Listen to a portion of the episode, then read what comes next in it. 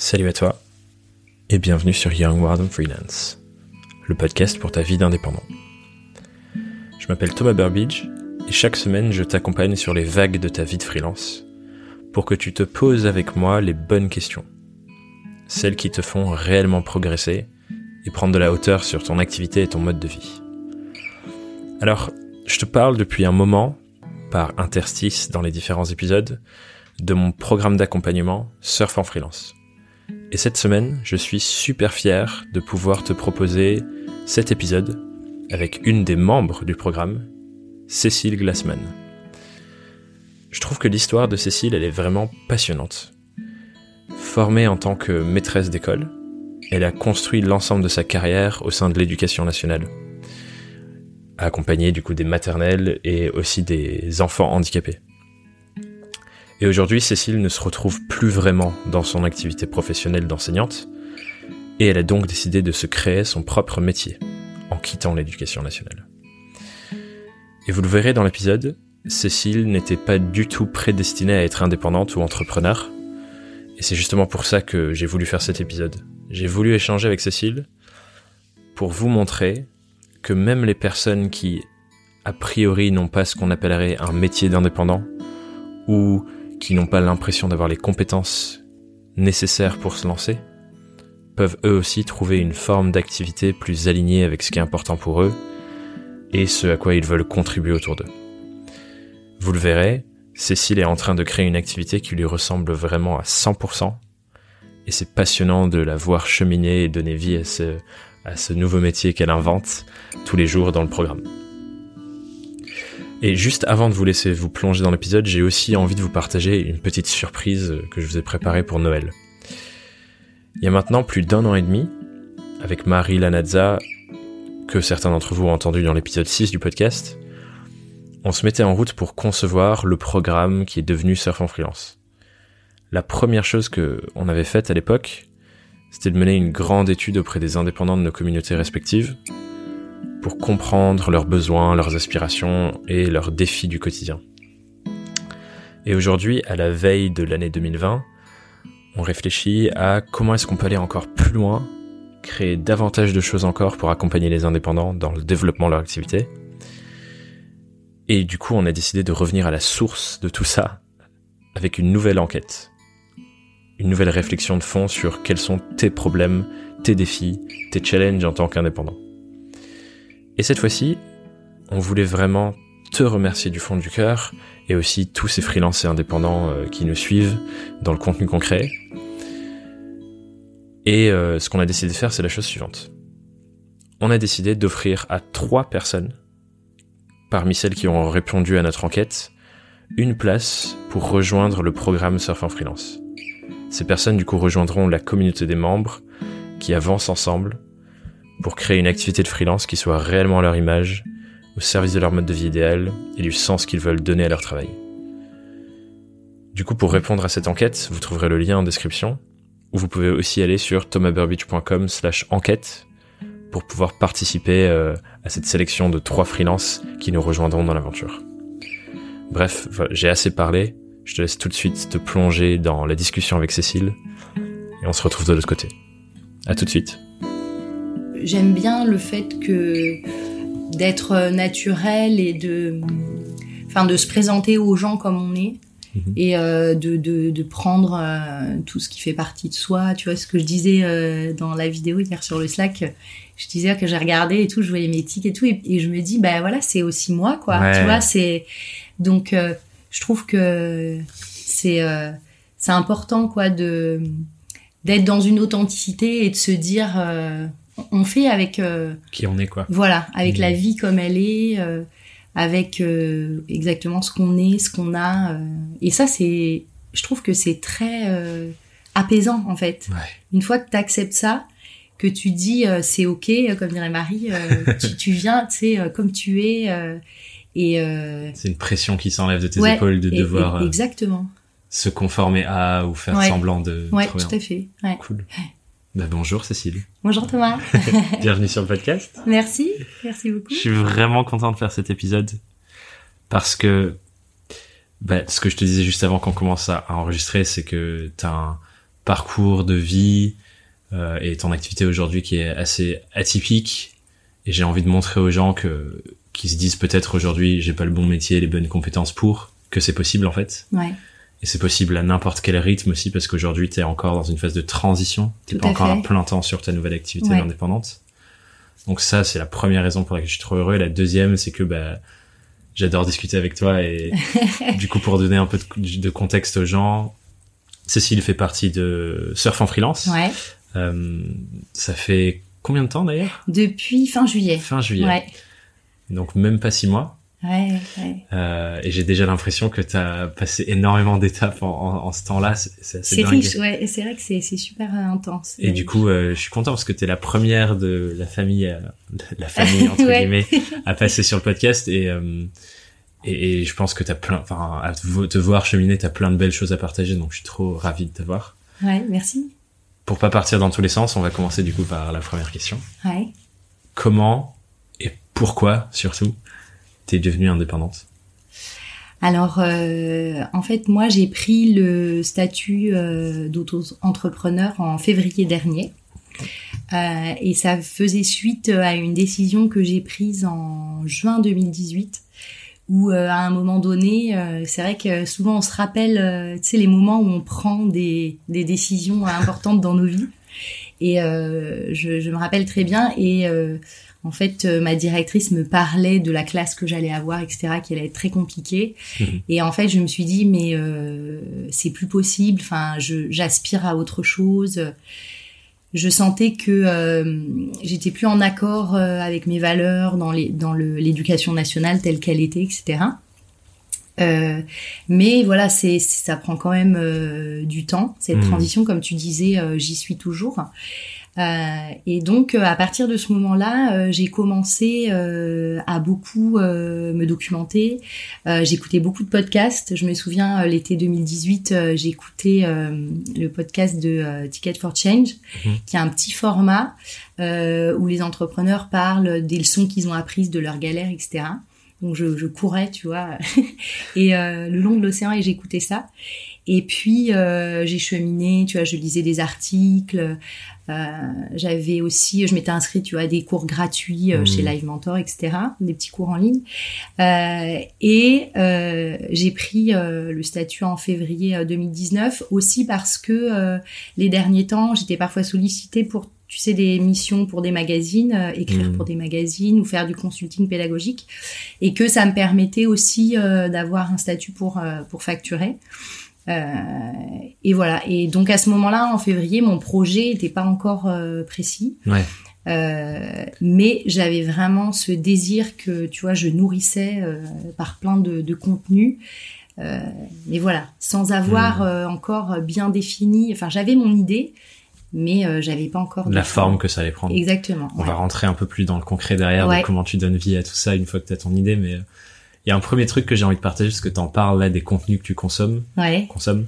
C'est que euh, à chaque fois quand tu quand tu partages dans, dans notre Slack euh, pour pour le programme, je suis je suis inspiré et et, et ouais, t'as une capacité à consommer énormément de contenu déjà. J'ai l'impression que tu lis toutes les newsletters de tout le monde, tu lis des articles, tu écoutes des dizaines et des dizaines de podcasts et à réutiliser tout ça et à l'appliquer quasi directement parce que bah, quand tu fais tes petits partages du, début de semaine ou du week-end, les petits rituels, les petits rituels de partage, t'as toujours la petite pépite qui vient d'un autre contenu que tu réappliques et je trouve ça assez dingue ta capacité à capter toute cette information et à la mettre directement dans la pratique dans ce que tu fais. Ouais. Et je pense que c'est quelque chose que qu'on devrait tous maîtriser plus en fait, c'est de se dire euh, il y a une richesse dingue dans mm. tous les contenus autour de nous. Ouais et de réussir à la capter et de la mettre en pratique directement parce que souvent on la capte et on la met pas en pratique. C'est vrai que je crois que c'est quelque chose euh, de un peu viscéral chez moi, c'est-à-dire que euh, j'adore découvrir et apprendre et euh, ça a un énorme pouvoir consolateur sur moi, c'est-à-dire que dans les moments difficiles, je sais que c'est toujours ce qui me fait rebondir, de mmh. découvrir des nouvelles choses, des nouvelles perspectives, euh, des nouveaux contenus. Euh, là, tu vois, récemment, j'ai une période où euh, j'étais pas très bien parce que c'était très compliqué en classe. Et j'ai regardé beaucoup de vidéos d'Isabelle Padovani que mmh. m'avait fait découvrir Marie. Et ça m'a énormément apaisé. C'était ce dont j'avais besoin à ce moment-là. Euh, après, ce que je trouve euh, très intéressant euh, dans ce que tu dis, c'est que on est en même temps, on a plein de contenus qui s'offrent à nous. Et c'est pas évident parce que mon notre temps est quand même limité. Et tu vois, en septembre, j'ai dû prendre une décision. J'étais inscrite à pas mal de newsletters et je me suis dit en fait, tu vas pas avoir le temps de tout, hmm. de tout lire, de tout pouvoir, comme tu dis, digérer, utiliser. Euh, et je me suis dit bon ben voilà, je me suis désinscrite à pas mal de, de newsletters. C'est vrai que quand euh, entre guillemets je consomme un contenu, j'aime bien, euh, tu vois, si je découvre quelqu'un, le travail de quelqu'un, j'aime lui écrire après pour lui dire merci. Enfin, j'aime que que ça soit vivant. Et c'est vrai que mon réflexe tout de suite, c'est de partager parce que je me dis mais si moi ça change ma journée, ma semaine, ma vie, c'est trop bête quoi que ça reste caché chez moi. Quoi. Ben ouais, donc euh, j'ai toujours euh, ce réflexe effectivement euh, de partager parce que je, je, je trouve ça c'est une source d'émerveillement en fait pour moi. Hmm. Je crois que vraiment ça m'apporte ça m'apporte beaucoup de joie. C'est ce qui hmm. me c'est ce qui me fait tenir dans les moments difficiles, c'est ce qui me fait évoluer. ouais, vraiment j'adore. Ouais, je vais en profiter d'ailleurs pour te te réexprimer ma gratitude sur ça parce qu'effectivement euh, nos premiers échanges c'était oui, euh, j'ai l'impression qu'à chaque épisode du podcast tu m'envoyais un petit mail en disant merci Thomas j'ai appris ci ça j'ai appris telle chose. Et c'est vrai que en tant que créateur de contenu euh, quand on reçoit ce genre de choses c'est ce qui nous donne envie de continuer en fait. Euh, et c'est drôle parce que sur l'épisode avec Lauriane c'est pas l'épisode que j'ai fait juste avant c'est celui d'encore avant. L'épisode 24 et euh, Lauriane, elle m'écrivait en me disant c'est dingue, je reçois plein de messages euh, de gens qui me remercient, ça me donne tellement envie de faire des choses encore plus, encore plus, encore plus. Et je lui disais bah, c'est trop bien parce que c'est quand on porte ce message-là ou qu'on crée des choses ou qu'on diffuse ce qu'on fait que du coup on, crée ce partage. Enfin bref, c'est un ouais, c'est créateur de liens. Ouais. Mmh. ouais. merci de merci. Ah, avec plaisir. c'est vrai que c'est euh, c'est je trouve que c'est c'est toujours, euh, je pense, euh, porteur dans les deux sens parce que euh, mais c'est vrai tu vois, tu dis quand on écoute un podcast, qu'est-ce qu'on va en faire après? Et je pense que de faire un retour à chaque fois à la personne, finalement, toi, ça t'oblige à clarifier qu'est-ce que j'ai mmh. appris. et du coup, il y a des liens qui se créent, tu vois, entre des choses que tu connais déjà et ce que tu as appris. Donc, je trouve qu'à la fois, c'est c'est important de le faire pour celui qui le reçoit et pour toi c'est euh, un cadeau que tu te fais aussi à toi tu vois, prendre le temps de te dire ok c'est quoi que je retiens et ce qui est important pour moi. Exactement ouais tout à Trop bien. Ce dans quoi j'ai envie de rentrer du coup c'est euh, un peu dans le, le concret de comment est-ce que tu développes petit à petit cette idée à la base. D'ailleurs je veux bien que tu la partages avec tes mots plutôt que je euh, que je le fasse avec les miens. Ouais. donc que tu nous partages du coup c'est quoi ton idée première? Ouais et comment est-ce que petit à petit tu te dis ok ben je vais construire ça euh, ouais. autour de mon activité quoi euh, alors en fait l'idée elle est née euh, euh d'un essai que j'ai fait au départ c'était spontané il n'y avait pas du tout derrière de projet tu vois que ça, ça devienne une, une, démarche entrepreneuriale mais j'avais une classe de grande section et j'avais euh, un élève qui était euh, le fils d'une collègue. Mhm. Euh, et en entrant en grande section, il savait lire. Donc bon, il y a quelques enfants, mais c'est assez rare, qui arrivent, qui savent déjà lire. Par contre, il aimait pas du tout écrire. Euh, et dans cette classe-là, euh, on apprend à écrire, tu sais, l'écriture en attaché, etc. Et donc, j'avais dit à ma collègue, bah écoute, euh, ce qu'on pourrait faire, comme j'adore la correspondance, donc depuis que je suis toute petite, j'écris des courriers, j'aime en recevoir, etc. Je lui ai dit, bah je vais lui écrire plusieurs fois par semaine, et comme ça, ça va peut-être lui donner une motivation. C'est-à-dire que là, du coup, c'était écrire pour répondre à quelqu'un, ça avait du sens. Et on a fait ça, et il a pris goût à l'écriture. Et je me suis dit, mais en fait, est-ce qu'il n'y a pas quelque chose euh, à utiliser euh, mm. Et puis, il y avait aussi le fait que ça réunissait euh, ce que moi j'aimais. un besoin, je pense, qui est que l'écriture, c'est important. alors, moi dans mon dans ma démarche c'est l'écriture qui euh, développement personnel, tu vois, qui nous aide euh, à prendre confiance en nous, euh, qui peut être un outil au quotidien pour penser sur notre existence, etc. Euh, et donc je me suis dit, bah, pourquoi pas faire ça? Pourquoi pas écrire des courriers aux enfants pour leur donner envie d'écrire? Mmh. Et donc, euh, j'avais cette idée-là et euh, j'ai fait une formation, donc Live Mentor ouais. Développement Freelance, c'était mars-avril 2019. Euh, sachant que moi j'avais tout à apprendre, c'est-à-dire que j'ai fait des études de lettres, après euh, je suis enseignante, mais je veux dire, je, tu vois, euh, comme je te dis toujours, je connais rien en marketing, en communication, enfin, en même temps c'est très agréable d'arriver comme ça et de se dire, mais on a tout à découvrir. voilà, moi j'aime bien aussi être plongée dans des univers que je connais pas du tout parce que je trouve que du coup tu évolues énormément. Et donc euh, j'ai fait ça, j'ai fait ma formation pendant un mois et demi, donc je regardais les vidéos, ça, je prenais des notes, et puis j'ai fait un coaching avec Théo de Mopéou mhm. sur Live Mentor, et là il m'a il m'a appris en fait à aller étape par étape quoi. C'est à dire qu'au début tu as un projet. Je me rappelle je me disais est-ce qu'il faut que je fasse une page Facebook? Enfin tu sais t'as tu as plein de d'idées mais tu sais pas euh, quoi en faire par quoi il faut commencer. Par quelle bouche prend tout ça exactement. C'est vraiment le travail que j'ai fait avec Théo je pense c'est vraiment du travail de débroussaillage. Et je me souviens il m'a dit bon bah la première chose à faire c'est euh, tu vas appeler des parents euh, tu vas aller au contact de, de, ta cible en fait et tu vas leur demander si euh, euh, ils auraient besoin d'un coaching en écriture, combien ils seraient prêts à mettre dedans. Enfin voilà, s'il y a un vrai besoin, tu vas aller tester euh, ta promesse, quoi, mhm. voir euh, si ça fonctionne. et puis bah, après cette phase-là, j'ai fait la phase de test. Où comme je te disais tout à l'heure, au début tu démarres. Tu, moi au début donc c'était j'ai demandé à des enfants d'amis pour faire des tests et, et aussi à une la fille d'un gars que j'avais rencontré avec qui j'ai changé sur euh, sur Facebook. Et donc au début tu tu sais pas quoi. Tu dis bon mais qu'est-ce que qu'est-ce que je leur raconte? Qu'est-ce que je leur raconte quoi? Ça c'est vrai que et euh, et en fait c'est ça qui est intéressant. C'est c'est vrai qu'on dit toujours que euh, euh, on a peur. Et puis c'est c'est vrai que ça je l'ai vraiment vécu à ce moment-là. T'as peur et tu te dis oh, est-ce que ça va aller? Est-ce que c'est pas trop ci ou pas trop ça? Hmm. et en fait une fois que t'es dedans euh, la peur se dilue en fait. La peur se dilue dans l'action et puis tu commences à avoir des idées parce que quand tu es dans l'action, ben euh, il y a des, des, choses qui viennent euh, hmm. et j'ai commencé du coup je me suis dit ah ce serait bien de créer des packs thématiques alors j'ai fait des packs sur un mois un courrier par semaine sur mes coups de cœur ou sur c'est parti pour l'été ou voilà hmm. et puis voilà. Euh, après, j'ai j'ai rencontré quelqu'un qui a fait un site, etc. Et puis, euh, je suis, on est arrivé à l'été, et c'est là que j'ai, je me suis dit, mais euh, surf en freelance. The rest is history. On, reviendra là-dessus. Je, je, veux bien. je trouve ça hyper intéressant. J'aime beaucoup la phrase que tu viens de dire. La peur se dilue dans l'action. Oui, oui. J'avais envie de la répéter parce que je la trouve vraiment pas mal. ça permet de se dire, bah, ok, là j'ai peur, mais si j'avance, ouais j'aurais de moins en moins peur en faisant des choses concrètes. Donc ça déjà euh, trop cool. Merci pour cette petite punchline.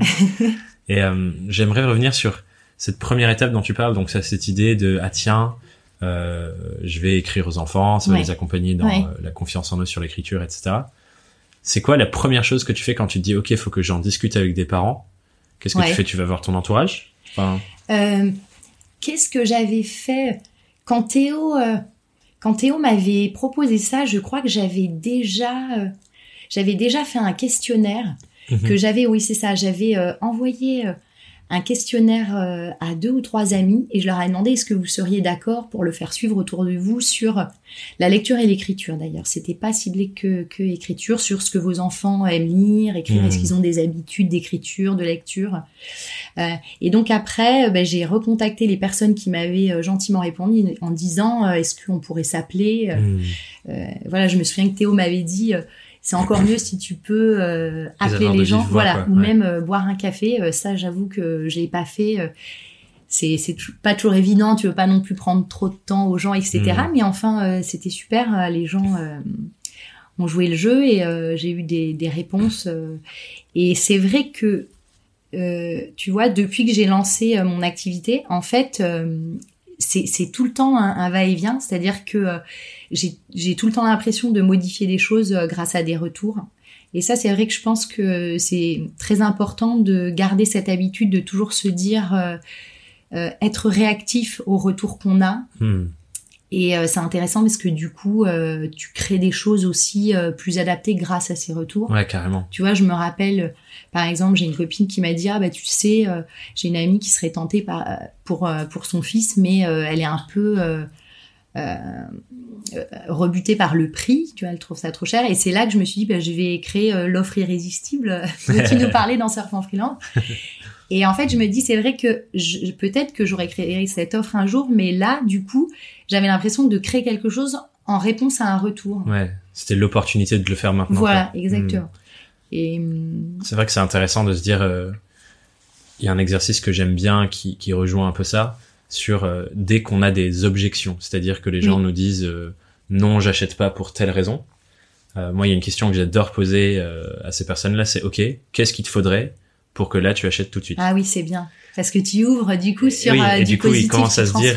Ouais. Alors attends, euh, du coup, s'il fallait que j'achète maintenant, il me manquerait ça, ça, ça, et il te liste les choses. Ouais, ouais. Et du coup, euh, au fur et à mesure de faire ça et de maîtriser ça et de savoir ce que les gens vont dire, parce que Ouais, en général, c'est ouais, les, ouais. les choses reviennent, bah, tu es prêt à proposer derrière. Donc moi, ce que, ce que je fais maintenant, des fois, quand les gens me disent ça, je dis, bah, est-ce que du coup, si je rajoute ça, Justement. est-ce que si je rajoute ça, Ouais, on ouais, peut y aller? Ouais, Et du coup, euh, il y a des fois où je l'ai fait, j'ai rajouté quelque chose et monté le prix, et la personne m'a dit, ok, alors que j'avais monté le prix. Mais c'est juste parce que j'ai rajouté la chose qu'elle voulait vraiment avoir, fait, en fait. ouais. Et ça, Et- du coup, je trouve ça hyper intéressant, du coup, de se frotter, entre guillemets, constamment aux personnes avec qui et pour qui on veut travailler, pour avoir ce, cette donnée. Parce que sans la donnée, on peut faire tout dans tous les sens. Et on, on mesure pas, on sait pas dans quel sens on va, quoi. Mais c'est vrai que, euh, tu vois, ça c'est quelque chose que tu m'as beaucoup appris dans la formation. Je, je pensais l'autre fois et je me disais, c'est un peu comme euh, l'image de la porte. Hmm. Et moi, je me rends compte que euh, souvent, en fait, quand j'avais une porte qui était fermée, tu vois, genre, je m'arrêtais, quoi. Hmm. Et toi, je pense que ce que tu m'as appris, c'est genre, euh, ben, Cécile, en fait, tu peux frapper à la porte, tu vois, pour essayer d'entrer. Et, euh, et c'est, je, quand je dis ça, je pense à la fois, tu sais, où euh, j'avais proposé euh, à une librairie qui avait accueilli Oui. des ateliers d'écriture gratuits. Euh, j'avais proposé, j'avais demandé plutôt si on pouvait les facturer pour Ouais. que je sois rémunérée.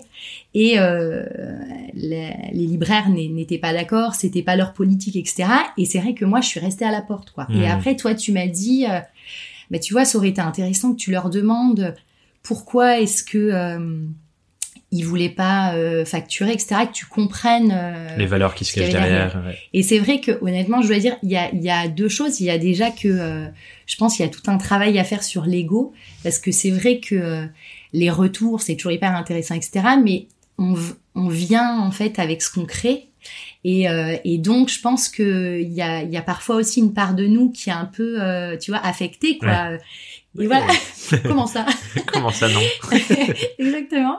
Et donc, euh, tu vois, le, je me dis, par exemple, dans cette situation-là, moi, je pense j'ai une réaction trop sur l'ego. Hmm. Donc, tu vois, je me suis un peu... euh, Enfin, j'ai pas été plus loin. Ouais. Et en fait, ce que, ce que je trouve super euh, dans ce que tu m'as appris, c'est que, euh, euh, en fait, c'est comme se dire, rien n'est jamais fermé. C'est-à-dire, bah oui, c'est euh, une, une première barrière, mais c'est pas grave. Essayons de voir ce qu'il y a derrière la barrière. euh, Hmm.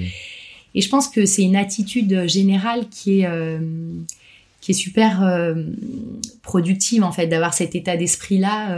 mais tu vois, moi j'ai encore à travailler là-dessus, euh, d'arriver à me dire euh, faut aller plus loin que euh, que les apparences, faut, faut chercher, comme tu dis toujours, euh, faire le détective. Ouais. Euh, voilà, je crois que ça. euh, Mais je pense que c'est un peu, comme tu dis, c'est un muscle en fait. À exactement, oui, tout à fait.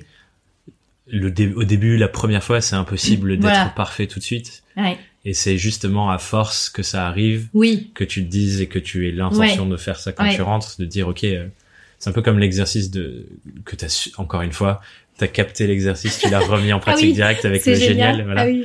Euh, du coup, pour ceux qui écoutent, c'était l'exercice de dire quand il y a un truc oh, euh, entre guillemets horrible Ouais. ou mauvais, négatif qui se passe, de dire c'est génial et de chercher les raisons pour lesquelles c'est génial. Ouais. Et que ça, ce soit la réaction Oui. naturelle des choses. Et je pense que c'est un peu la même chose. C'est ce libraire, il dit exactement. non, on va, euh, Oui. on n'est pas d'accord, c'est pas notre politique, que tu dises bah génial. Ouais, c'est intéressant. Mais Voilà. oui. et Ouais, que tu dites- essaies de dites- voir comment est-ce que Ouais. euh, dans leur politique ça peut avoir des Ouais. avantages que ce soit un truc. Ouais, tout à fait. Le lien que je voudrais faire du coup, c'est t'as commencé à en parler, tu fais des transitions pour moi, c'est parfait. Euh, est-ce que tu peux nous expliquer du coup aujourd'hui, dans ta manière d'essayer de développer cette offre, Ouais. qui est euh, ton offre d'accompagnement en coaching pour écriture pour les enfants, Ouais. c'est quoi les, les différentes étapes que tu as mis en place, les pratiques que tu as mis en place? Parce que du coup, tu as fait ce questionnaire. Ouais. Euh, J'imagine que tu as ensuite proposé à ces personnes-là et dans ton entourage. Aujourd'hui, c'est quoi ta, ta méthodologie euh, marketing, entre guillemets, pour développer ton offre? Ouais, mais en fait, euh, au début, euh, je me souviens, le, le coaching avec euh, Théo euh, s'arrêtait. Donc c'était ben, au moment en fait où je faisais la formation surf en freelance. euh, c'était la prospection, tu vois. Donc Mhm. je me rappelle, j'avais listé avec Théo toutes les choses qu'il y avait à faire. Donc tu as créé du contenu. Donc euh, ça, c'était pas un problème pour moi parce que j'adore écrire. Donc euh, créer des articles sur LinkedIn régulièrement. Après, il y avait euh, contacter des gens, tu vois, euh, euh, et puis euh, leur proposer d'échanger, etc. Mhm. Donc euh, ça, par contre, tu vois, je trouvais ça dur parce que euh, en fait, euh, tu- au début, il y a toujours le côté un petit peu, euh, tu vois, je vais me vendre et tout, on est mal à l'aise. Et puis, il faut dire aussi ce qui est, euh, en fait, quand tu commences, euh, tu t'as as moins confiance en toi. Enfin, au début, tu tu, tu, tu tâtonnes, etc. Euh, et c'est vrai que je vois la différence maintenant quand euh, je contacte des gens pour échanger, etc. J'ai pas la même posture du tout parce que euh, moi, je me sens plus sereine, je me sens plus. euh, on n'est jamais expert dans un domaine, mais tu vois, je me sens un peu plus avancée dans mon Mhm. domaine, etc. Donc quelque part, je me dis, ça c'est normal au début. euh, en fait, on galère un peu parce que, mais comme tu dis tout à l'heure, c'est aussi un muscle. Plus on le fait, plus On prend quoi. confiance en soi. Voilà. Plus on trouve aussi sa manière de, de communiquer. Donc il y a eu toute cette, euh, cette période-là. Et puis euh, j'ai mis en place euh, une newsletter, donc euh, destinée à ma cible, c'est-à-dire les parents euh, d'enfants et d'adolescents. Donc là, c'est une newsletter que j'ai mis en place, tu vois, début octobre. Mhm. Euh, elle paraît tous les 15 jours et il y a un lien vers un article sur mon blog et ça propose aussi un conseil de lecture, un conseil d'écriture. Euh, donc j'ai mis ça en place. Euh, une semaine sur deux aussi, je, je- j'ai créé un article sur LinkedIn. Ça, je le fais donc depuis euh, plusieurs mois. C'était un peu la partie la plus facile pour pour moi, où je raconte mon aventure en fait avec les moments Hmm. sympas, les moments plus durs, et puis aussi j'interview euh, des Les gens, gens, sur le parcours aussi. Voilà. Euh, des gens qui m'inspirent ou des gens qui qui ont fait une partie de chemin avec moi et grâce auxquels j'ai évolué, euh, voilà.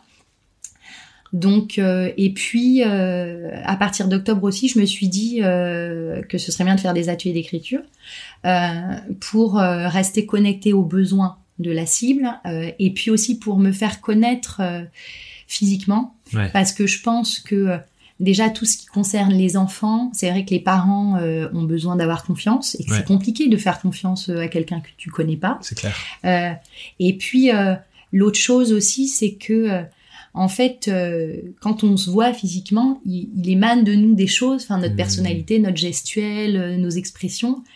Et du coup, bah, tu vois, au niveau personal branding, je pense du, que du coup, euh, c'est plus puissant parce que les gens voient euh, ce, Ouais. que, ce qui est toi, quoi. Euh, et ça, euh, donc, euh, je- je- j'en fais assez régulièrement maintenant. Tu vois, je j'en ai fait trois déjà, et c'est ça va euh, progressivement. Hein, c'est on est d'accord que c'est pas miraculeux, mais c'est vrai que je vois que des liens se tissent avec des familles.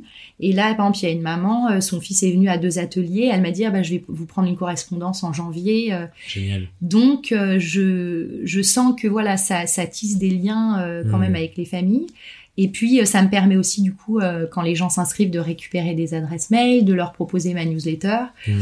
Voilà. Et puis, la dernière euh, création marketing, c'est euh, j'ai fait un groupe privé Facebook. Parce qu'en fait, l'histoire, c'est ça aussi. C'est que Théo m'avait dit, mon coach m'avait dit, bah, ce serait bien que tu ailles sur des groupes Facebook de parents. Il y en a plein, et puis que tu interagisses, et puis voilà, que tu te fasses un peu connaître. Sauf qu'en fait, je trouvais pas ce qui, ce qui, enfin, tu vois, je, je, je savais pas trop comment euh, me positionner, puis je Mhm. trouvais pas de groupe, euh, tu vois, lecture et écriture. Et en fait, euh, c'est un avantage dans la vie aussi, je trouve. Des fois, quand tu trouves pas, c'est que tu dis, bah, ça existe pas, je vais le faire, quoi. Ou alors, tu Il sais, faut y aller. mais oui, ou comme quand les gens disent euh, j'ai envie de faire un métier, mais bon, il n'existait pas, bon, bah, je l'ai fabriqué, enfin, Ouais. tu vois. Et du coup, je me suis dit, mais pourquoi je créerais pas mon propre groupe pour les parents, pour les enseignants. Et donc là, en fait, chaque dimanche, je fais une note de lecture, donc encore autre chose, un autre format que sur ma newsletter, Ouais. Où euh, là en fait euh, je, je, je, fais une note de lecture, je dis pourquoi les, les enfants des gens risquent d'aimer ce, ce, livre et puis je propose une idée ou plusieurs idées d'écriture à partir de ce livre. Et tu, tu commences à avoir de l'interaction et de l'engagement et des échanges dans oui, le groupe? Oui, oui, c'est vrai que là je commence à voir qu'il y a des gens qui il y, a, il y a des gens qui conseillent des livres euh, ou qui échangent entre eux ou voilà. Donc c'est le, le, début mais tu, tu vois mais tu sais comme quand tu mets de l'eau à chauffer tu, tu sens les frémissements c'est vrai hmm. que euh, les résultats, comme je dis toujours, euh, j'ai pas des résultats euh, pour l'instant vraiment euh, en termes de, de, vente, mais tu sens que quelque chose se passe. Ouais, tu commences, comme tu disais avec les ateliers, à créer du lien avec ces personnes, et je pense que effectivement, dans ce que tu fais, le lien de confiance que tu vas tisser avec peut-être même des familles entières. Ouais. serait assez fort. Je me, tu vois, en me disant si je me projette dans cinq ans, ouais je me dis, ça se trouve, il y a des enfants avec qui tu vas écrire pendant toute leur enfance. Oui. Et tu vas devenir genre quelqu'un que toute leur famille connaît. enfin, c'est hyper intéressant, je oui. pense. Oui, c'est euh, c'est vrai que ça ça crée des liens forts. Et le, ce qu'il faut dire aussi quand même, hein, c'est que au début, euh, en fait, c'est aussi un pari qu'on fait. C'est-à-dire que moi, je, je, crois à ça, je crois à l'écriture et je crois à l'échange épistolaire parce que je pense que c'est quelque chose de très particulier. Quand on écrit une lettre, en fait, on fait un bilan de, de sa vie. C'est à la fois introspectif et en même temps, c'est destiné à l'autre. Donc il y a vraiment, euh, je trouve, il y a soi-même et autrui dans la correspondance. Je trouve que c'est quelque chose de très fort. Euh, mais c'est vrai qu'au début, euh, je me suis dit, mais euh, tu vois, tu, tu, tu as toujours des questions, tu dis, mais et si ça marchait pas? Si en fait je leur donnais pas envie d'écrire ou Et c'est vrai que petit à petit, tu, tu, prends confiance et tu vois que, par exemple, là, cet été, il y a une petite fille avec laquelle je correspondais. Donc, j'ai j'ai demandé à sa maman, est-ce que, euh, voilà, est-ce qu'elle écrit euh, davantage, etc. Et elle m'a dit, euh, ben, elle a pas pris davantage d'habitude d'écriture, mais par contre, elle lit. et puis, j'avais l'impression qu'elle avait pris confiance en elle. Hmm. Donc, voilà, il y avait des choses qui avaient bougé. Et c'est vrai que dans les ateliers d'écriture, ce qui me fait très plaisir, c'est quand les parents me disent que euh, leur enfant euh, a continué le carnet sur lequel on a écrit. Trop bien. Euh, je donne toujours aux enfants un carnet parce que je trouve que écrire, ça doit se faire dans un, un, objet qui est joli, enfin qu'on doit avoir vraiment plaisir à s'y reporter. Et, et c'est vrai qu'en fait, les enfants continuent. Donc c'est bien la preuve que quand on leur propose un espace, une consigne qui peut vraiment les connecter à eux, euh, en fait, euh, écrire euh, n'est pas un problème. Je pense qu'ils ont cette image de l'écriture comme qu'on a tous, hein, comme un peu quelque chose qu'on doit faire, de scolaire. C'est un peu comme nous quand on fait de l'administratif. c'est vrai que, mais si en fait on leur montre que écrire, ça peut aussi parler d'eux, en fait, hmm. ça peut être connecté à eux. là, ils le prennent différemment. Ouais, c'est clair il y a deux, deux branches là que j'ai envie d'aller d'aller traiter. Ouais. Euh, je vais je vais en choisir une de manière un peu arbitraire parce qu'on est sur les ateliers donc comme ça on, passe à la suite après.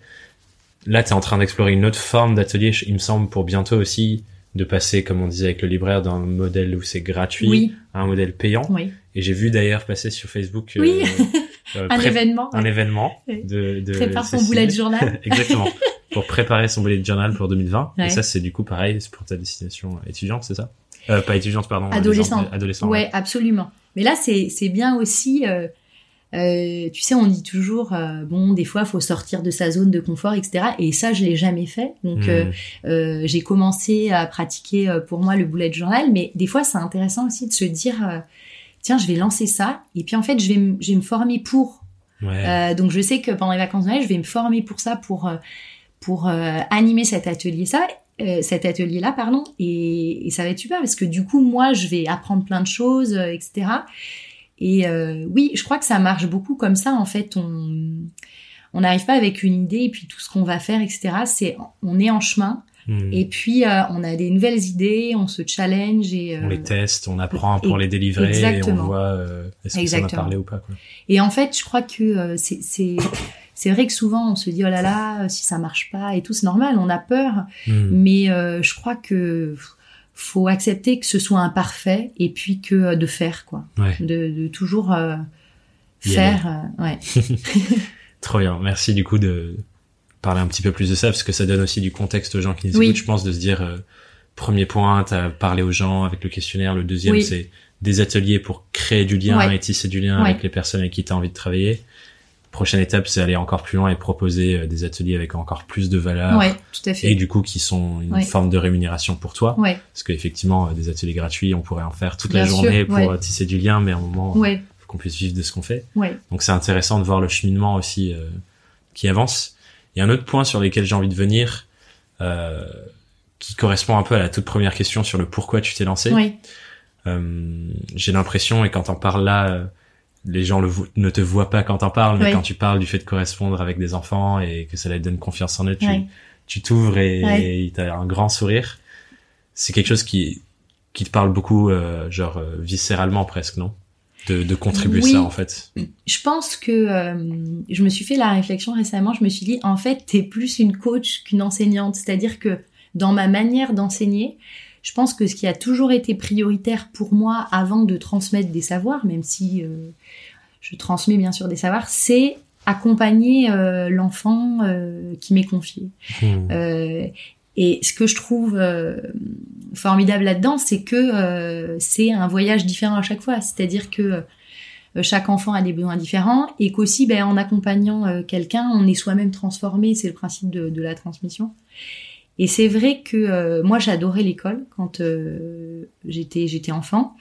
Euh, et je suis frappée par le nombre d'enfants euh, et aussi d'adultes, tu sais, quand on lit des interviews même de personnalités, etc., qui n'ont pas aimé l'école ou qui se Mhm. sont ennuyés à l'école ou pire, pour lequel euh, l'école a été un lieu de souffrance. Et c'est vrai que ça, c'est quelque chose euh, d'inimaginable pour moi. C'est-à-dire, je me dis, mais c'est c'est l'échec euh, de, de de, de ce que doit être l'école, c'est-à-dire ça doit être un lieu justement où on arrive, où on est bien, où on a envie d'apprendre, etc. Et donc, moi, ma priorité, ça a toujours été de donner envie aux enfants d'apprendre et confiance en eux. Parce que je pense que quand tu as confiance en toi, après, euh, tu vas trouver ta voie, enfin, il n'y a, a pas de souci, quoi.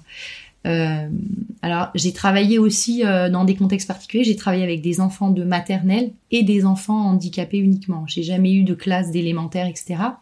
Et c'est vrai aussi que c'est des publics euh, avec lesquels euh, euh, il y a beaucoup de liberté. On est très centré sur la psychologie aussi, tout Mhm. l'aspect euh, accompagnement euh, psychologique. Voilà, et donc euh, ben, c'est vrai que tu vois, quand euh, il y a eu cette histoire l'année dernière d'une petite fille euh, qui s'est suicidée parce qu'elle était harcelée, c'est vrai que quand j'entends des choses comme ça, je, me sens, je me dis, euh, on a failli à notre mission collective, quoi. C'est quelque chose de d'insupportable pour moi, et donc je crois que oui, ce qui m'anime, c'est de me dire, d'arriver à convaincre chaque enfant que il a ce qu'il faut en lui pour être bien, pour trouver sa place dans le monde. Et, euh, et parfois, c'est des toutes petites choses et, euh, et on a l'impression qu'on les voit pas parce que c'est pas des choses qui sont forcément euh, valorisées, mais euh, par le système scolaire. Mais chacun, je pense, a un, un domaine d'excellence. euh, Clairement. donc euh, voilà, c'est ça, c'est ça qui me fait me lever chaque matin. Bah, c'est beau. c'est, de toute façon, tu le sais, hein, mais ça rejoint mes convictions de dire Ouais. quand on trouve ça, Oui, ouais, quand on trouve ce truc-là Oui. qui, dans nos tripes, ça nous bouge Ouais. et on avance. ouais, Comme je le disais à, la conférence Oui. où tu étais la dernière fois, quand on a un pourquoi pour soi qui est assez fort, Mm. et toi, c'est du coup ce que tu racontais au début de, d'aller vers un modèle de transmission qui est plus en raccord avec tes valeurs, oui, et un pourquoi pour les autres. Et là, du coup, c'est ce que tu viens de raconter. ouais, on a tellement plus de force Oui. pour aller euh, faire tout ce qu'il faut faire et construire des Ouais. choses euh, incroyables en fait. absolument. Et les ateliers d'écriture, tu vois, c'est aussi des moments où je suis connectée à mon pourquoi. C'est-à-dire que euh, euh, je je suis à ma place, quoi. Je me dis, euh, je je propose des choses aux enfants, je vois comment ils réagissent et euh, quand les enfants sortent de l'atelier qui disent ah leurs parents c'était super, etc.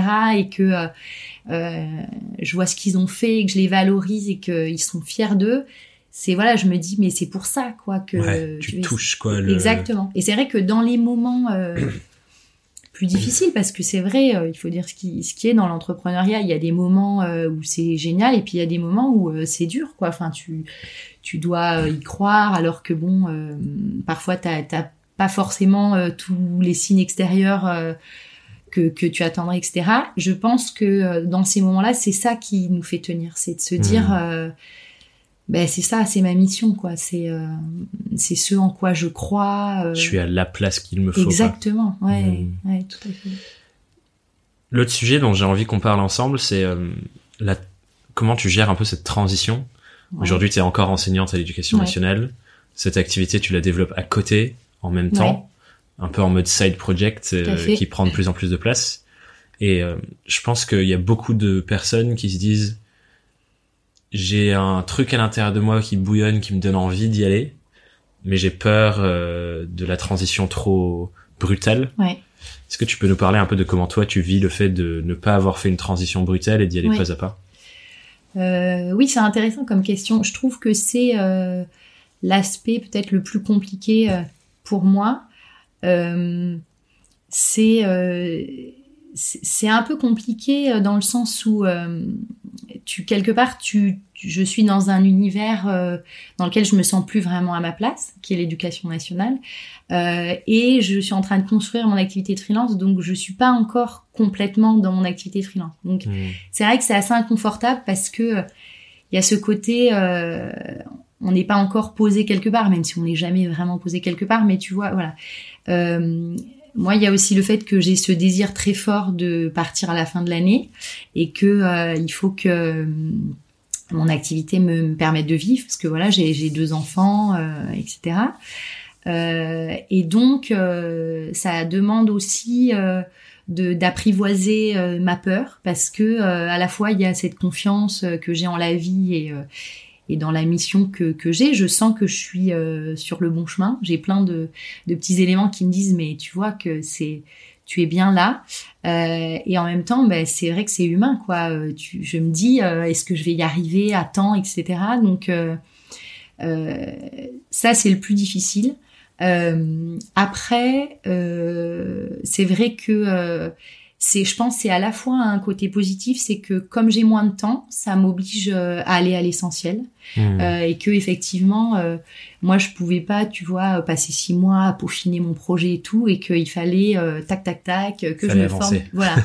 Ça c'est c'est pas mal parce que du coup ça t'oblige mmh. voilà à prioriser. Est-ce que c'est ça du coup qui t'a poussé à directement te faire accompagner à acheter une formation chez Live Mentor puis à à, te faire coacher par Théo oui, mais c'est drôle parce que euh, c'est venu un peu. Enfin, je pense que ça s'est préparé. Euh, et puis un jour, euh, oui, c'est venu comme ça. D'ailleurs, à la base, c'était une, c'était avec une copine qui avait aussi un projet qui, qui ressemblait au mien. Et on s'est dit, oh, on va se, un peu, c'est drôle parce que un peu sur un coup de tête, les choses souvent, je trouve, se préparent mhm. en amont en toi. Et puis un jour, quand tu prends la décision, tu as l'impression que c'est sur un coup de tête. C'est pas sur un coup de tête, mais ça jaillit comme ça. Euh, et donc, euh, oui, il y avait la formation et le, coaching. Et oui, après, en fait, euh, moi, j'adore me former, être accompagnée. Je trouve que c'est c'est très sécurisant. et puis, ça, ça permet d'avancer énormément. Enfin, c'est vrai que je me dis j'aurais jamais j'en serais jamais là j'aurais jamais pu mettre tout ça en place si j'avais pas tu vois été formée accompagnée Là, par exemple, le marketing, je commence à comprendre des choses, à aimer ça, etc. Et je me dis, mais si on m'avait dit un jour que, tu vois, j'allais faire du marketing, c'est, non, mais c'est, tu vois, c'est vraiment... Euh, Ton premier jour à l'éducation nationale, on se dit, Cécile, dans je ne sais combien d'années, tu feras du marketing, tu vas adorer ça. C'est ça. Non, c'est vrai que, euh, c'est euh, voilà il y a il y a euh, ce côté inconfortable et en même temps euh, dans les moments inconfortables où on sort de notre zone de confort on apprend énormément et on se transforme énormément hmm. donc ça c'est vrai que cette sensation de transformation puissante et c'est vrai que je dis toujours, ça paraît excessif, mais je dis toujours la formation a changé ma vie pro et perso. C'est vraiment une transformation de nous-mêmes de façon générale, parce que dans l'entrepreneuriat, tu crées, mais tu crées avec ce que tu es, quoi. Donc forcément, euh, tu, euh, tu réfléchis sur toi. La relation client, ben, c'est la relation avec autrui. Donc, euh, et ça, c'est vrai que c'est puissant. Je pense que c'est ça aussi qui me donne de la force dans les moments où c'est compliqué parce que faut accepter de, de, faire confiance à la vie et de se faire confiance. Mmh. En, en, en, sachant pas ce qui adviendra. Donc c'est quand même un lâcher prise, ce qui n'est pas ma ma, ma force première. Mais, euh, Mais je trouve que ce qui est puissant, c'est que tu sens euh, toute la transformation intérieure que ça t'apporte. Et ça, c'est vrai que c'est quand même une aventure extraordinaire, Mm. toujours, de, de se transformer. Bah ouais, c'est clair. Je te rejoins totalement et j'étais très touché d'ailleurs euh, en découvrant le titre que tu avais donné à Ouais. l'article que tu as fait sur notre formation Ouais. euh, quand tu l'as sorti sur LinkedIn. Je, je m'attendais pas à ce titre-là et je me suis dit waouh, c'est fort. Quand même Ouais, ah ouais, c'est fort. Donc merci pour ça. Avec Et, plaisir, euh, c'est vrai. Je pense que effectivement il y a dans ce que tu disais là, j'adore euh, cette vision de, enfin cette manière de regarder les choses, de se dire quoi qu'il arrive, la, life is happening for me. C'est une phrase Oui. de Tony Robbins que j'adore, mais qui dit la vie arrive en notre faveur. Oui, C'est-à-dire que quoi qu'il arrive, c'est pour nous que ça se passe. Oui. Et pas se dire la vie agit contre nous et nous met des freins, et nous bloque, euh, tous ces, ces événements de merde entre guillemets euh, viennent pour nous faire du mal. Mais j'adore me dire en fait ça ça arrive pour moi, oui, oui, à mon service, oui, pour me pousser dans la bonne direction. oui, Et ça donne encore une fois, euh, ça rejoint tout ce qu'on disait au tout début, ça donne énormément de légèreté de se dire oui, ok c'est une bonne nouvelle en fait. oui, c'est génial, ouais, Si j'arrive à trouver la raison, mais c'est une bonne nouvelle quelque part. ouais, Et clairement, ça, je pense que ça accélère, euh, ça accélère la- notre transformation de se dire, ok, là, il vient de se passer telle chose, mais c'est pour m'aider à aller vers euh, vers ce qu'il faut. Qu'est-ce que j'en fais? Qu'est-ce que j'en fais? Comment je le retransforme? Et, et ça arrive à notre service. Oui, Et ça, c'est, j'aimerais bien que les gens retiennent ça. C'est la vie arrive, la vie se déroule à votre service oui, et pas contre vous. oui, tout à fait. Je trouve que c'est hyper réassurant comme. euh, Et il y a aussi euh, quelque chose, tu vois, que je me dis souvent, euh, je pense qui est valable pour toutes les personnes qui, qui accompagnent ou qui forment, ou euh, c'est que je me dis euh, toujours euh, que l'inconfort, euh, c'est toujours une bonne expérience. Par exemple, moi, je me sens dans l'inconfort pour tout ce qui est technologique, etc. C'est un, un langage que je ne maîtrise pas, et je me dis toujours, c'est important de vivre ça parce que toi, tu vas coacher des enfants qui ont cet inconfort dans l'écriture. Donc hmm, euh, quelque part, euh, c'est bien de le vivre en toi, ce que eux vont vivre euh, génial. d'un d'un autre côté, tu vois. Et euh, Enfin, pas génial qui vivent de l'inconfort, mais c'est trop bien Oui. cette euh, distinction que tu fais là de dire euh, pour être dans leur botte vraiment en fait. exactement, ouais, tout à fait. Et euh, ça, ça rejoint un peu ce que tu disais euh, et ce qui est ce que j'essaye de montrer que c'est ça le marketing, de dire en fait faire du marketing pour soi quand on est freelance, c'est développer la plus grande empathie possible pour la personne euh, à qui on veut Exactement. vendre ce qu'on fait, Ouais. pour juste comprendre sa vie mieux qu'elle puisse le comprendre Ouais, ouais.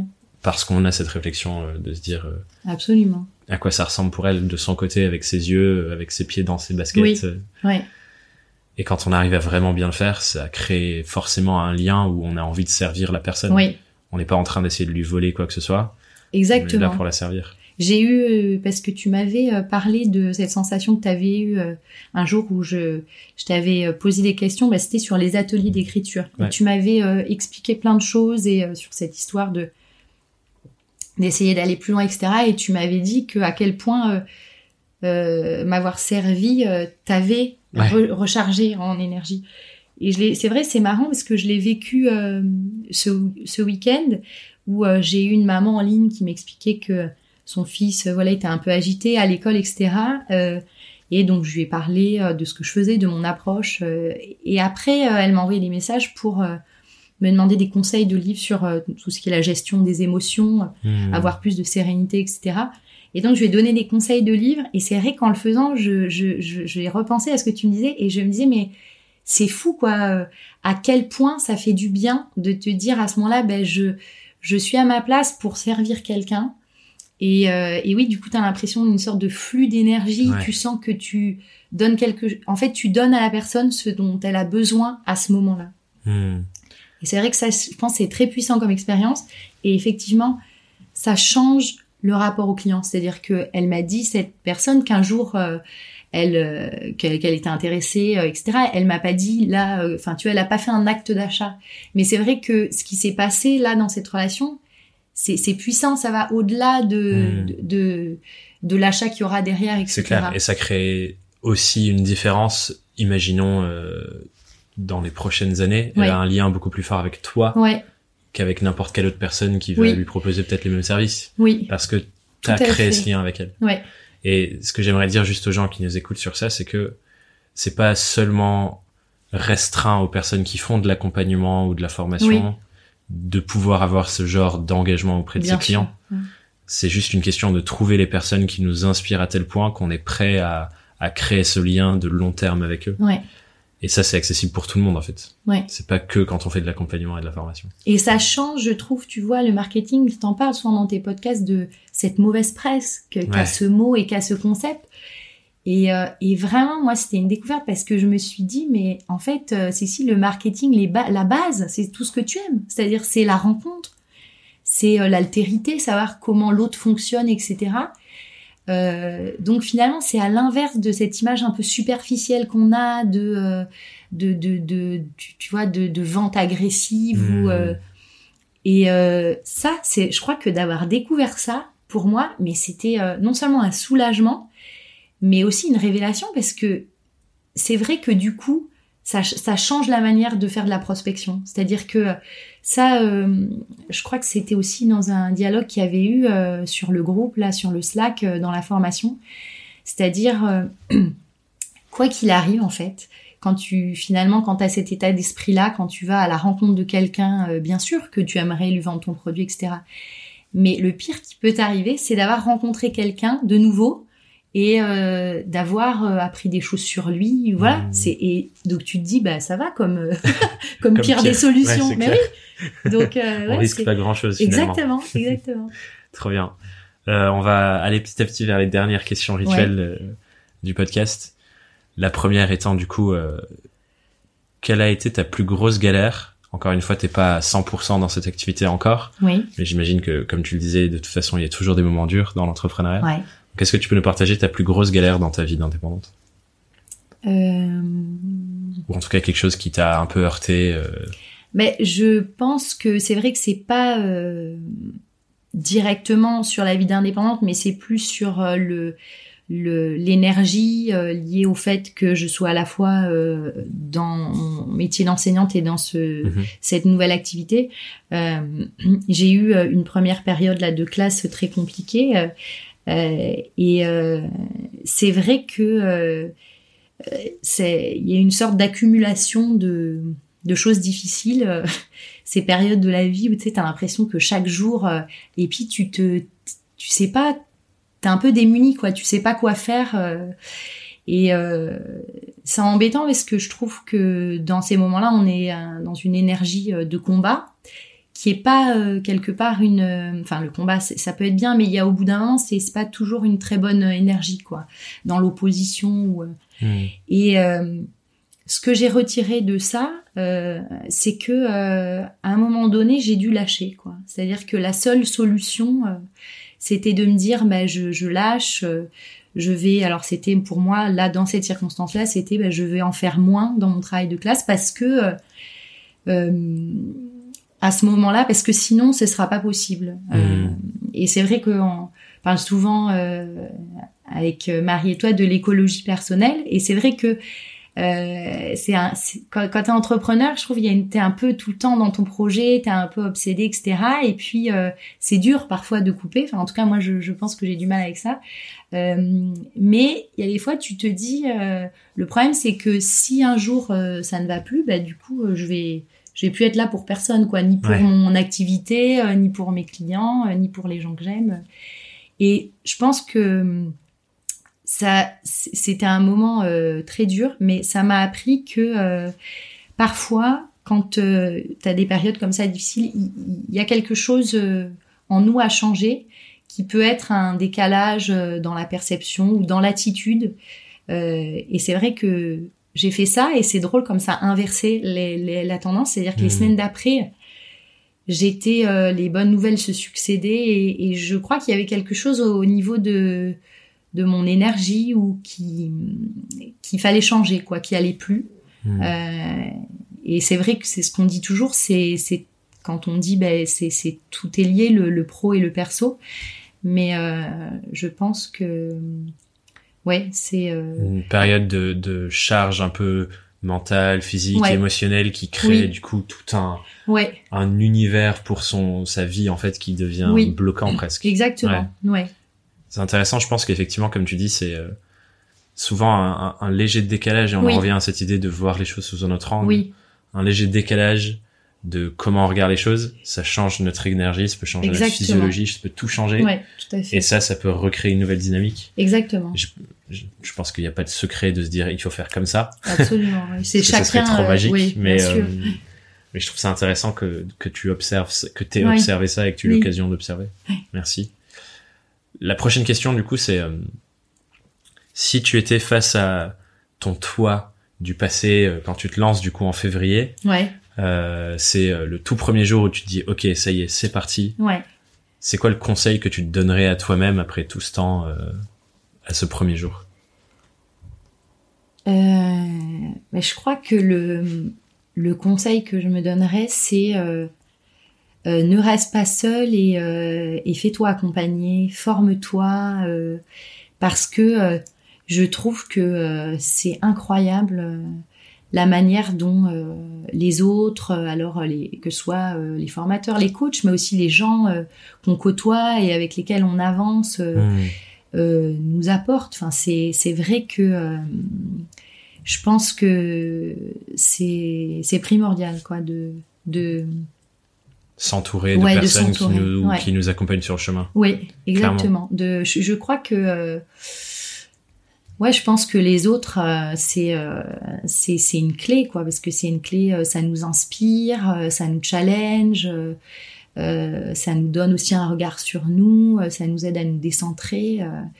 c'est oui, puis je, moi, c'est vrai que j'ai découvert du coup le, coaching, c'est quelque, quelque chose que je n'avais jamais fait. là maintenant, je fais un travail avec Marie, mmh et, et je trouve c'est pour moi c'est un c'est un voyage, quoi. C'est vraiment c'est un voyage à l'intérieur de, de soi-même, quoi. C'est c'est génial. Hein. bah, c'est clair que moi aussi, depuis la, la première fois où je me suis accompagné, c'était avec Marie aussi euh, à l'époque, euh, quand, quand j'ai vraiment découvert son travail, du coup. Quand tu étais un petit chiot qui courait après Exactement, les... après les croquettes, tout à fait. j'ai l'impression qu'il est encore quelque part là, bah, c'est chiot. Hein. Je travaille avec lui encore. Mais, euh, mais euh, ouais, quand j'ai quand j'ai commencé à ça, oui je l'ai sûrement déjà dit dans un autre podcast, mais je me suis dit, en fait, on devrait tous avoir un petit coach sur notre épaule qui nous accompagne dans tout ce qui se passe dans notre vie. Bien sûr. Il faut changer de coach de temps en temps pour avoir plein de regards différents sur la vie. Ouais. Parce que la base du coaching aussi, c'est pas de rendre accro les gens à se faire accompagner, c'est aussi de laisser les gens aller cheminer par eux-mêmes derrière. Ouais.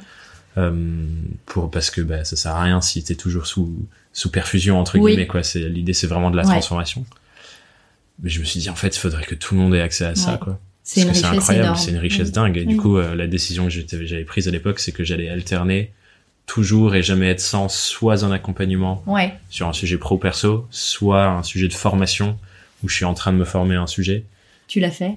T'as as gardé ce, ouais, ce carrément, engagement carrément. Je me quand je suis dans la période formation, je vois que je procrastine plus parce que t'as pas la personne qui est là pour te mettre qui des te challenge qui te pousse à avancer, tu vois.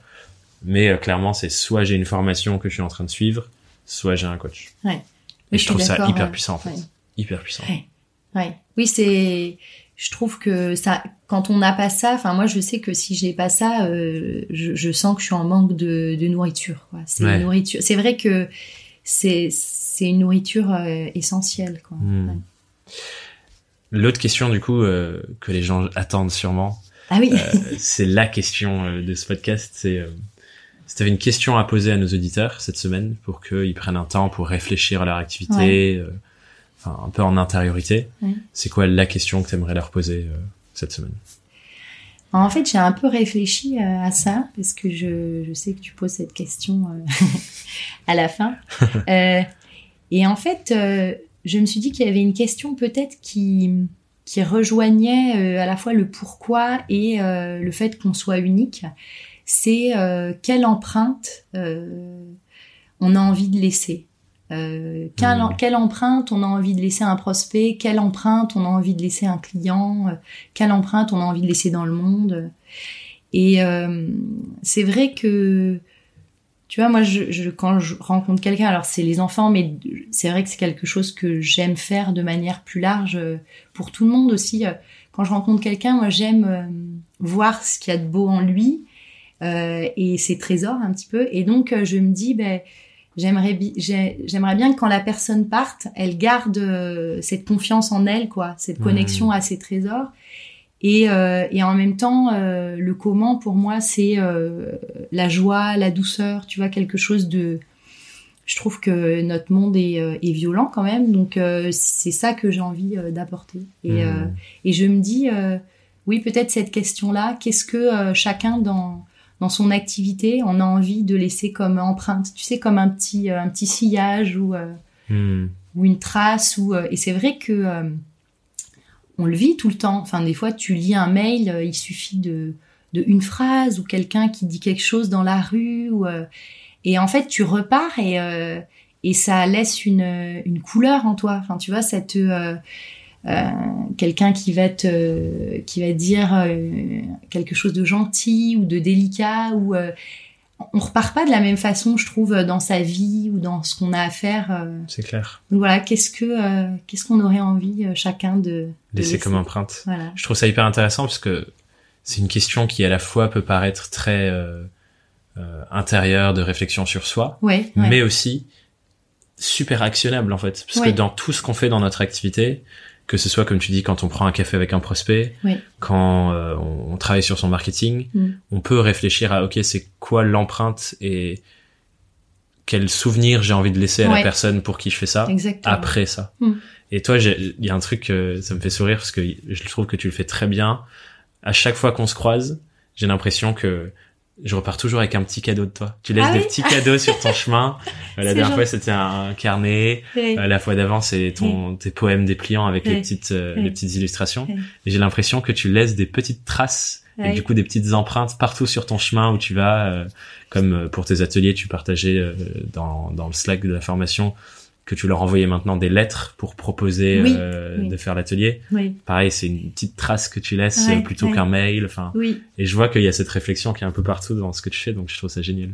c'est vrai c'est vraiment cool.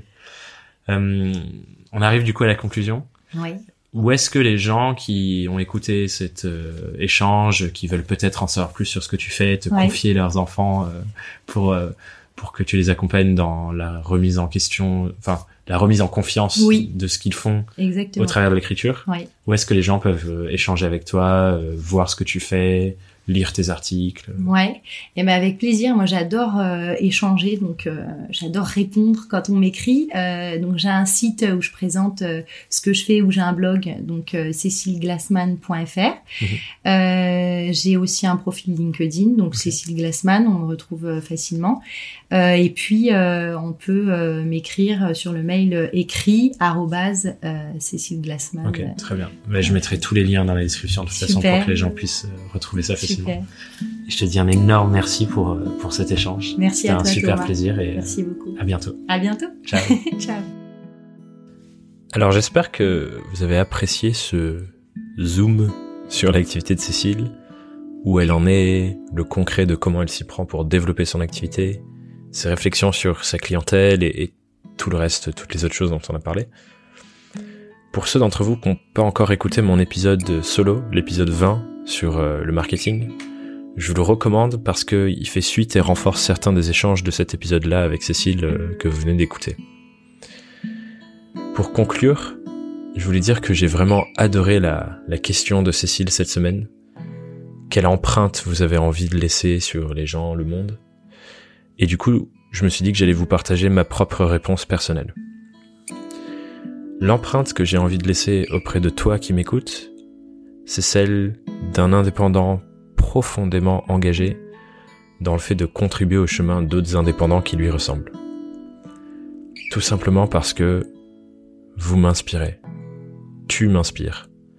Parce que comme moi, toi et les autres freelances, vous rêvez d'un mode de vie qui soit réellement à votre image, où ton travail est source d'épanouissement et de créativité à la fois, et où il te permet de contribuer à ton tour à ce qui est vraiment important pour toi, dans le monde, dans ton entourage, pour les personnes qui t'inspirent toi.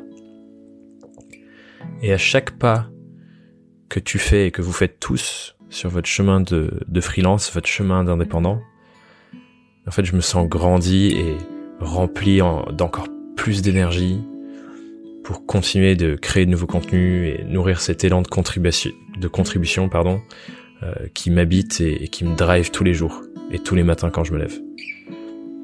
Et c'est vraiment ça l'empreinte que j'ai envie de laisser. Cet élan de contribution de t'accompagner sur ta route.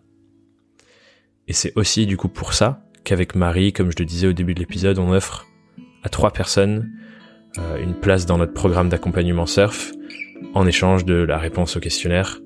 Donc, pour vous rappeler, vous pouvez retrouver euh, cette enquête en description ou sur mon site thomasburbidge.com slash enquête pour euh, participer à cette sélection de trois freelances qui vont nous rejoindre. Et du coup, je vous repose la question de Cécile. Quelle est l'empreinte que vous voulez laisser sur vos clients et sur le monde qui vous entoure? Et en attendant votre réponse, je vous souhaite une merveilleuse semaine et vous dis à très vite sur Young, Wild and Freelance. Bye bye